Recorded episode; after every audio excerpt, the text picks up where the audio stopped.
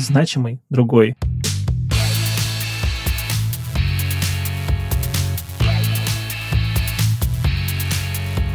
Всем привет, меня зовут Глеб Новоселов. Вы слушаете подкаст «Значимый другой», подкаст о значимых людях с инвалидностью, работодателях и специалистах, развивающих инклюзивную культуру в бизнесе. Итак, сегодня у нас в гостях старший менеджер по устойчивому развитию и корпоративной социальной ответственности Екатерина Малюкова. Екатерина, здравствуйте. Глеб, коллеги, добрый день. И также старший HR-бизнес-партнер Росбанка Галина Купцова. Галина, здравствуйте. Всем привет. Уважаемые коллеги, большое вам спасибо за то, что согласились присоединиться к нашему сегодняшнему разговору. И а, мой первый вопрос, он а, достаточно такого общего характера. Обычно мы задаем его в начале нашего разговора всем нашим собеседникам. Мы просим рассказать о своей компании. И здесь, знаете, с одной стороны, конечно, Росбанк в каком-то особом представлении не нуждается. Но я все-таки попрошу вас сказать что-то самое основное, самое главное. Вот что бы вы сказали о своей компании, если бы вас попросили ее как-то представить, что-то такое, что действительно отличает вас от других.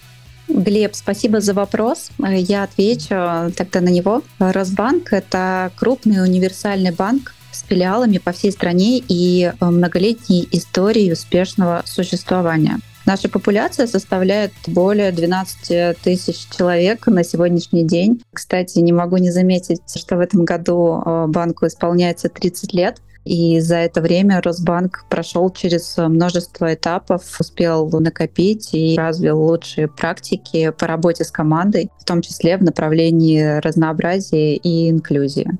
Также хотела бы заметить, что наша уникальная отличительная особенность — это корпоративная культура, где действительно важен каждый. 30 лет — это действительно серьезная цифра, и я, безусловно, поздравляю вас с этой датой надеюсь, что все наши слушатели тоже мысленно присоединяются к этим поздравлениям. Спасибо большое.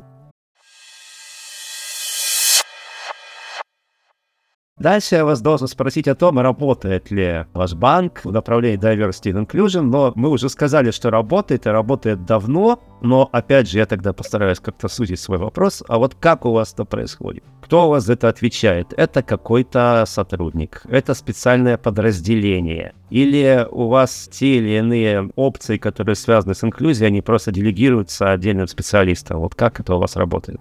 Да, Глеб, спасибо за вопрос. Я с удовольствием расскажу. Действительно, в Росбанке это значимое направление, и у нас направление Diversity and Inclusion, а, его развитием занимаются команды как HR, которая сегодня вот представляет Галина, так и направление устойчивого развития, которое представляю я. И действительно, этой темой банк занимается, как вы верно подметили, очень давно, и, конечно, мы понимаем э, этот термин шире, чем только включение людей с инвалидностью, но так сложилось да, на практике и вообще в российском бизнесе, что приоритет, да, лидером в этой теме действительно стало включение э, людей с инвалидностью. Я так понимаю, что фокус нашего разговора, э, поскольку мы общаемся с фондом «Действуй», нашим партнером, э, с которым мы хорошо и давно знаем, будет сегодня именно на этом аспекте. Мы, наверное, не будем говорить про гендерное равенство, про какие-то другие аспекты diversity and inclusion, хотя в нашей компании им тоже уделяют уделяется достаточно большое внимание. И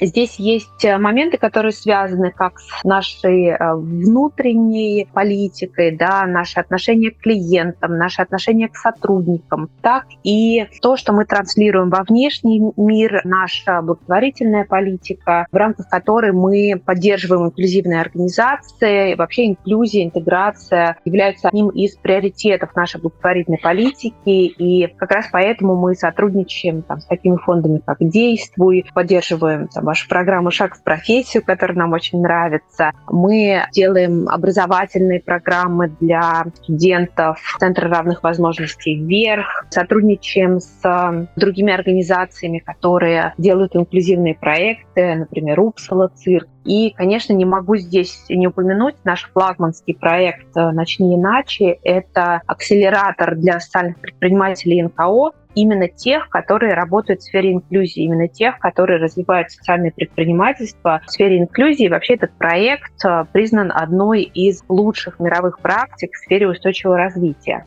Если вернуться к внутренней истории, то э, мы в Росбанке считаем, что чем разнообразнее команда, тем более инновационные, эффективные решения она может предложить. И это доказано там, множеством исследований. Они, в общем-то, лежат в открытом доступе, их можно посмотреть. Но и интуитивно, мне кажется, компания, которая только начинает свой путь в развитии вот этого направления, может быть, отдавая дань моде, может быть, по требованиям инвесторов, да, разные могут быть причины, как э, и почему компания к этому приходит, но даже интуитивно компания может э, увидеть и понять эффективность этого подхода, потому что мы все разные, и наши клиенты разные, и наши сотрудники разные, и чем мы более разнообразны внутри как команда, тем более качественные, разнообразные сервисы да, мы можем предложить э, нашим клиентам. Наверное, по этому вопросу пока все. Ну, смотрите, я бы хотел остановиться вот на разговоре о социальном предпринимательстве. Меня, собственно, этот проект, э, «Начни наш», про который вы сказали, натолкнул вот на какую мысль. Для многих вот это само словосочетание «социальное предпринимательство», да, оно является до какой-то степени таким несочетаемым, да, потому что все-таки бизнес — это бизнес, да, бизнес нацелен прежде всего на получение прибыли, а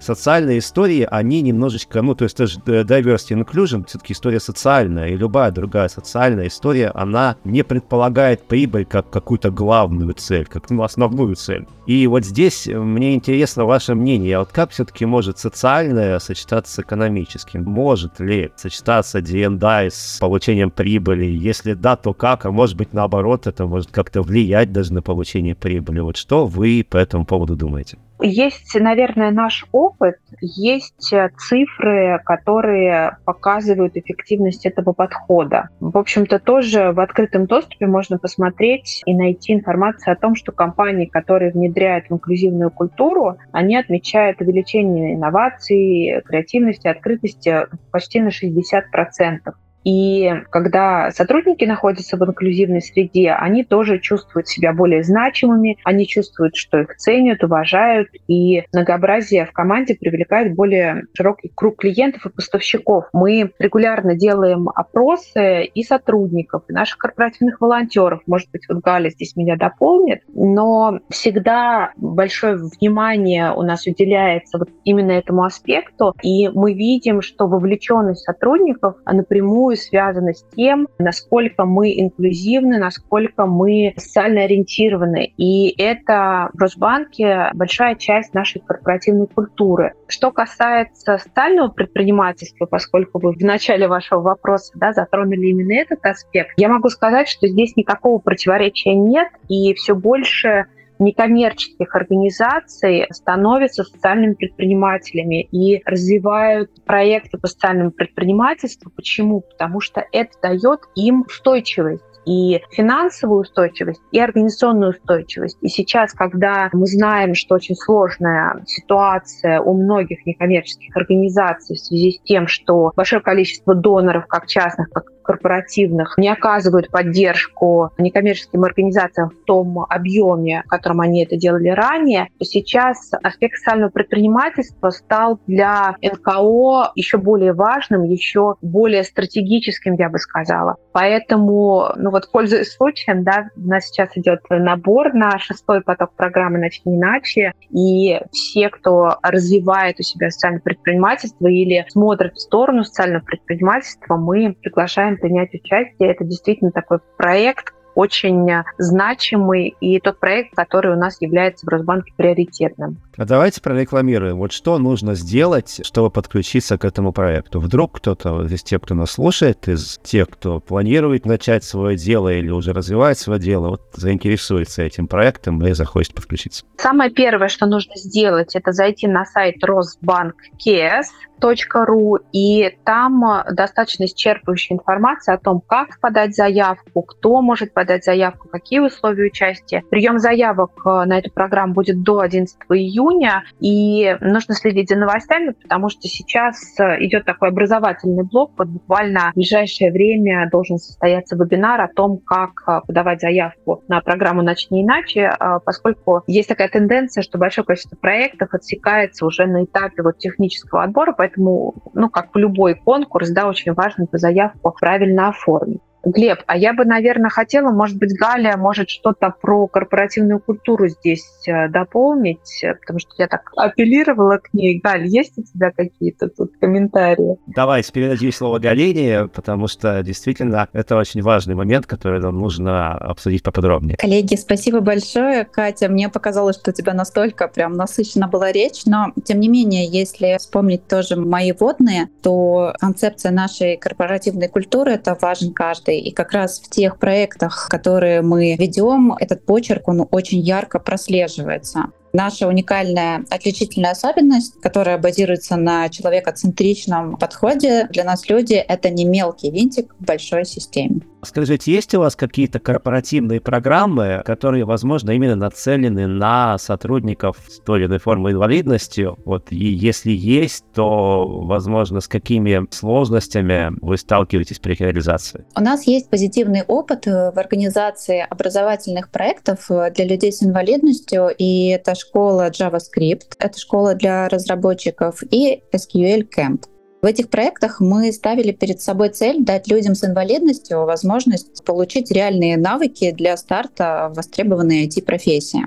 В среднем обучение у нас длилось около шести недель и по одной и по второй программе. И к разработке программы мы подключали такой достаточно большой пул людей. Туда входили и наши IT-профессионалы, наш партнер по теме инклюзии. Это благотворительный фонд «Действие», о котором уже Катя ранее упоминала. И также внешний преподаватель был подключен к разработке данных программ. На протяжении всего обучения активное участие принимали также команды HR и КСО.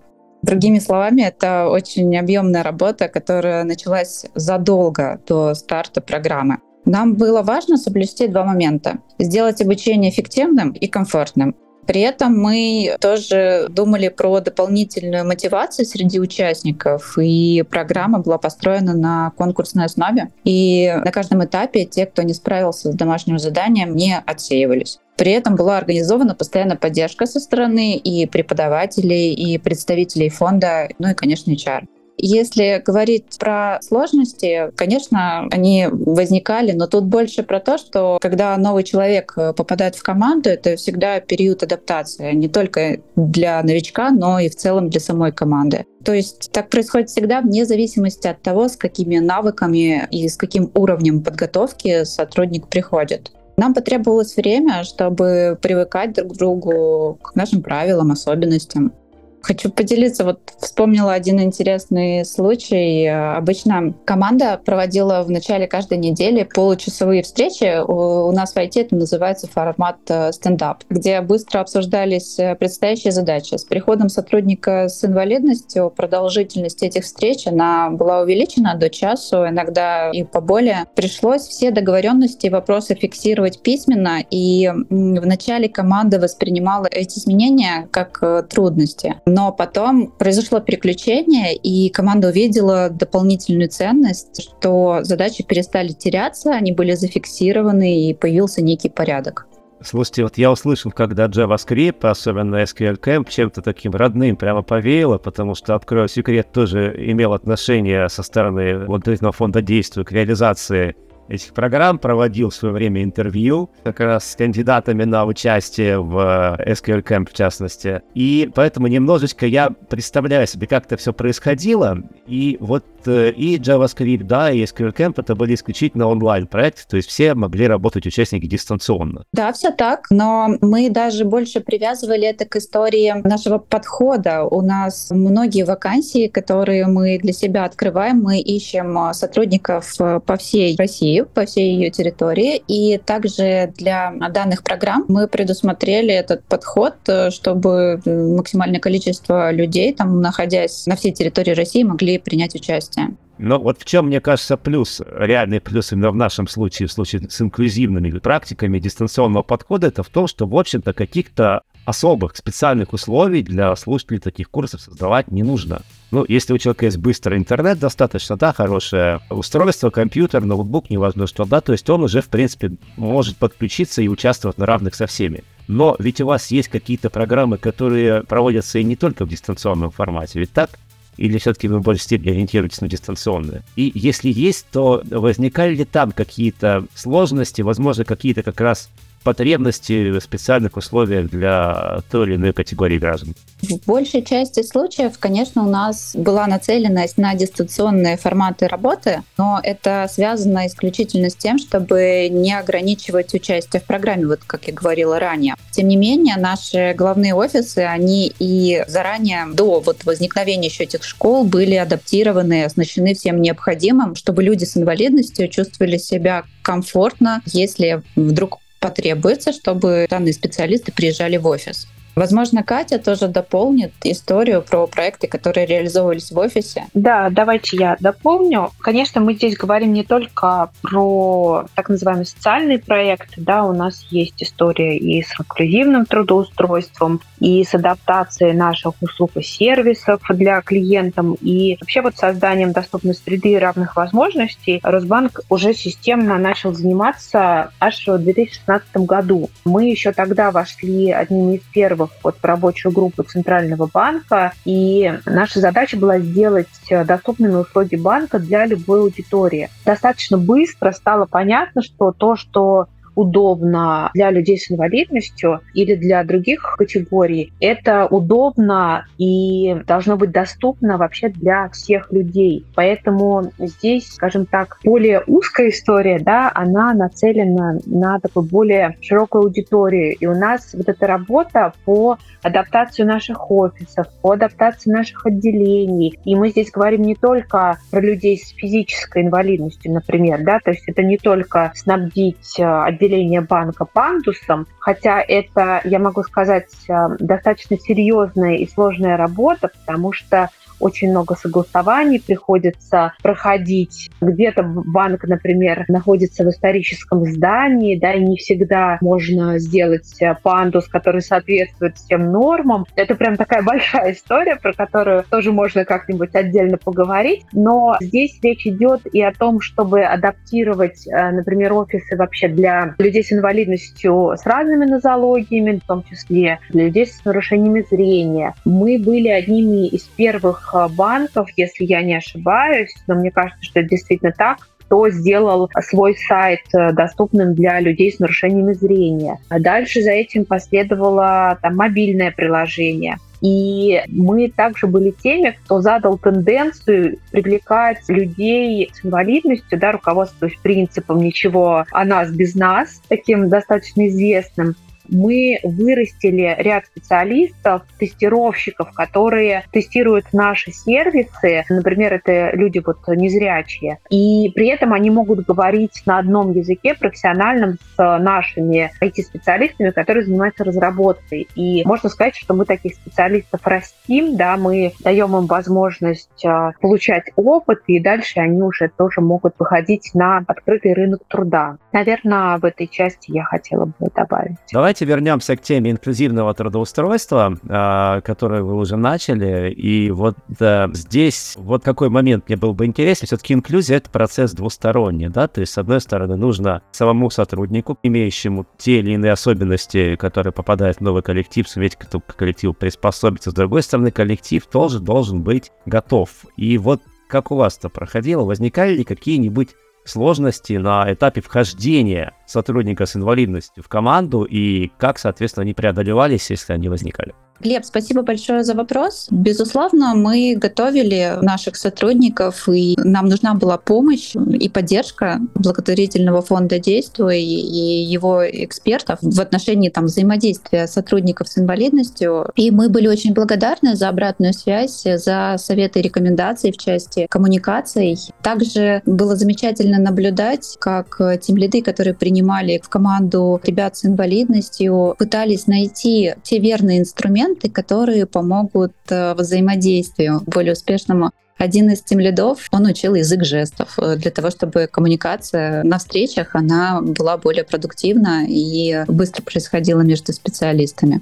Также э, тоже вот вспомнила один из примеров, когда один из сотрудников подключил программу, которая помогала текст преобразовывать в слова. Ну и, собственно, у меня был опыт, э, когда мы ребят, которые у нас прошли обучение, а потом интегрировали в команду уже на постоянные трудовые договоры, и мы приглашали экспертов и специалистов, сурдопереводчиков, которых нам любезно предоставил благотворительный фонд э, «Действуя». И данные эксперты помогали нам в общении для того, чтобы понять, а, собственно, какой план развития для себя видит сотрудник. Я хотела бы, наверное, еще подчеркнуть, что, как мне кажется, это всегда такой живой очень процесс. То есть ты не можешь вот один раз взять, адаптировать сотрудника и ну, на этом как-то забыть про него, потому что бизнес меняется очень быстро, меняется наша реальность, меняются там, программы, которые мы используем. Вот у нас в нашем департаменте есть э,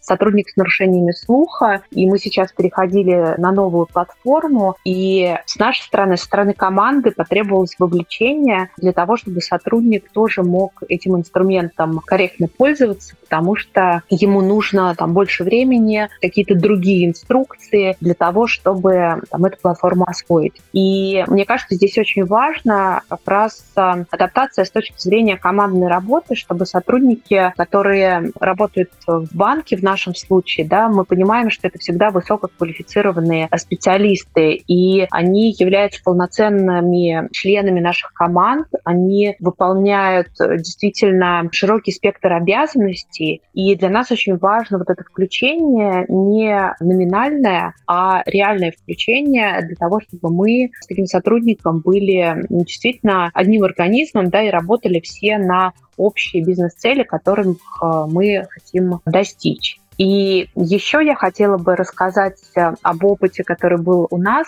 э, в департаменте. И мне кажется, это очень э, полезная практика для многих компаний. Я знаю, что многие это уже делают, но, возможно, среди наших слушателей будут те, у кого еще не было такого опыта. Опять же, фонд «Действуй» и некоторые другие фонды предлагают компаниям такие инклюзивные квесты, да, квесты по пониманию терминологии правильной по отношению к людям с инвалидностью, по доступности. И мне кажется, что вот командам это очень полезно, даже на перспективу, даже если сейчас, например, в вашей команде нет человека с той или иной формой инвалидности, но сейчас эта тема настолько актуальна, что а, он может появиться завтра или послезавтра. И я когда пришла работать в Росбанк, мне сотрудники нашего департамента с восторгом рассказывали о том квесте, который проводил фонд «Действуй». И это действительно такая форма подачи информации, очень полезная, которая очень на практических примерах помогает осознать, что действительно люди с инвалидностью, они не где-то там, они среди нас, они с нами в одном обществе, они с нами в одном офисе, они такие же клиенты каких-то компаний, как и мы. Поэтому я призываю все компании сотрудничать с некоммерческими организациями, которые в этой теме работают, потому что это действительно такая полезная история. Мы не просто занимаемся благотворительностью, да, это действительно то, что для нас дает value, дает value для наших сотрудников. А я хочу сейчас обратиться к нашим слушателям. Дорогие друзья, честное слово, мы ни о чем не договаривались с коллегами, ни с Галиной, ни с Екатериной. Мы тем более не просили их, чтобы они столько раз упоминали благотворительный фонд «Действуй». Это их исключительная инициатива. Большое вам за это спасибо. Да, это правда. И с вами действительно приятно общаться, потому что вы заранее отвечаете на все мои вопросы. Я вообще могу ничего не спрашивать, вы все сами рассказываете. Вот я, например, хотел вас спросить о том, как у вас развиваются такие направления, как ситуационная помощь людям с инвалидностью, этикет общения. Вы сами уже практически, рассказав о квестах, вы об этом рассказали. Вы начали говорить в том числе о каком-то своем личном опыте. Я хотел вас спросить, приходилось ли вам выполнять какие-то совместные профессиональные задачи с сотрудниками, имеющими инвалидность. Действительно, очень интересная тема. Вы, Екатерина, уже начали об этом рассказывать. Вот, возможно, либо у вас есть еще что-то интересное вот о таком опыте, либо, может быть, Галина, вы смогли бы подключиться именно к обсуждению этого вопроса. Я могу подключиться и поделиться своим опытом, но в плане ведения именно IT-популяции я HR-бизнес-партнер IT, и туда, как я тоже сказала ранее, мы вводили сотрудников с инвалидностью, брали их на бессрочные трудовые договоры, и вот там я видела, как э, команда взаимодействовала, насколько успешно это э, взаимодействие строится, и по сей день мы действительно достаточно не просто порой закрываем некоторые вакансии, которые с определенной профессиональной спецификой, и э, тут ребята, вот мы просто нашли друг друга. Мы стали для ребят тем самым классным местом работы, а ребята помогли нам закрыть те позиции, которые мы долго искали. В отношении же меня как HR-бизнес-партнера у меня, к сожалению, не было такого прям опыта взаимодействия именно по профессиональным задачам, но это исключительно из-за специфики самой позиции, которую я занимаю. Но вот наблюдала, как э, это замечательно у нас происходит в IT-департаменте, который я веду. Знаете, мы с вами так интересно говорим, и я даже не заметил, что наш, в разговор уже перевалил за свою половину. Мы действительно много тем затронули. И под конец разговора мы всегда предлагаем, ну, скажем, не под самый конец, да, но ближе к концу, мы всегда предлагаем нашим собеседникам ответить на такой своеобразный блиц. То есть я задаю вам какие-то очень конкретные вопросы, а вы как можно более кратко и лаконично на них отвечаете. То есть э, в целом это все у нас должно занять не более одной-двух минут. Готовы ли вы к такой форме общения? Это очень интересно, давайте пробовать. Супер, тогда поехали. Итак, первый вопрос. Что важнее для работника? Профессионализм или командный дух? Командный дух. Однозначно он. Екатерина, вы тоже так считаете? Да, я поддерживаю. Мне кажется, командный дух важнее, потому что профессионализм его всегда можно приобрести, а быть э, членом команды – это своего рода искусство. Отлично. Второй вопрос в таком случае. Что важнее для руководителя? Чувство эмпатии или чувство справедливости? Голосую за чувство эмпатии. А как же справедливость? Я как раз за чувство справедливости. Мне кажется, что руководитель все-таки должен быть с холодной головой, и здесь, э, может быть, справедливость э, перевешивает немножечко, хотя эмпатия — это прекрасное качество, которое никому не повредит. Я выбрала чувство эмпатии, просто опираясь, опять же, на опыт HR-бизнес-партнерства, наблюдая в успешном управлении командами, когда руководитель обладает таким навыком, как эмпатия, это, конечно, во многом помогает выстроить тот коллектив такой надежный, который будет долго двигаться вместе и вот отвечать такому руководителю взаимностью какой-то. Если руководитель чувствует, слышит, то и команда будет э, также относиться. У нас тоже мнения разошлись, хотя, мне кажется, вы говорили э, об очень близких вещах, но э, немножко разными словами. Потому что, когда мы говорили о чувстве справедливости, я, разумеется, подразумевал то, что справедливость, она не всегда может быть в интересах сотрудника. Вот. Но, тем не менее, вы ответили так, как вы ответили. Возможно, в ответах на следующие вопросы вы будете более единодушны. Есть ли книга, которую бы вы посоветовали прочитать каждому? Есть. Одна из моих любимых — это «Время страстей человеческих» Саммерсет Моем, писатель. Книга, как по мне, уникальная, и я ее прочла, мне кажется, на одном дыхании, буквально за несколько дней. Я не буду сейчас заниматься спойлером, просто призываю почитать. Супер, Екатерина, вы что-нибудь добавите? Я какую-то конкретную книгу не буду рекомендовать, потому что это все-таки, мне кажется, очень так индивидуально. Но если уж мы про тему инклюзии сегодня говорим, я бы посоветовала почитать э, истории или книги, которые написаны самими людьми с инвалидностью. Очень часто это такие мотивирующие истории и очень вдохновляющие, которые говорят нам о том, что все барьеры, все ограничения на самом деле только у нас в голове. И никаких внешних преград не существует. Человек, который хочет добиться успеха, он его обязательно добьется. Следующий вопрос. Порекомендуйте конкурсы для социально ответственных компаний, вообще которым бы стоило заинтересоваться. Прежде всего, это, конечно, конкурс лидера корпоративной социальной ответственности. Большинство компаний, которые делают социальные проекты, в этом конкурсе участвуют, и там достаточно большое количество номинаций. Есть также конкурсы в сфере HR, например, да, People Invest. В принципе, сейчас конкурсов тоже большое количество, но вот э, те два, что я упомянула, они достаточно давно существуют, и мы, как Росбанк, тоже принимаем в них участие. И последний вопрос Блица. Какие компании, проекты, программы вы бы могли привести в качестве примера, которые являются для вас примером? Естественно, позитивным примером. Мне кажется, мы уже столько дифирамбов сегодня спели фонды действия, что по умолчанию да, здесь этот ответ напрашивается. Наверное, я бы хотела здесь отметить, что практики инклюзивные очень важно делать в партнерстве. Бизнес а, плюс некоммерческая организация, которая имеет эту экспертизу. И вот помимо фонда действия, нам в Росбанке нравятся подходы, которые реализует э, Everland, который очень плотно с бизнесом тоже работает, на наш взгляд, очень эффективно. И мы знаем, что многие компании компании делают, и в том числе свои пилотные проекты именно с этой организацией. Что ж, и в таком случае в завершении нашего разговора я бы хотел задать вам еще два таких, наверное, общих вопроса. Уже не в э, формате Блица, а просто отвечаете столько, сколько посчитаете нужно. Что бы вы порекомендовали людям с инвалидностью, которые хотели бы трудоустроиться в вашу компанию? Какими качествами они, с вашей точки зрения, должны обладать?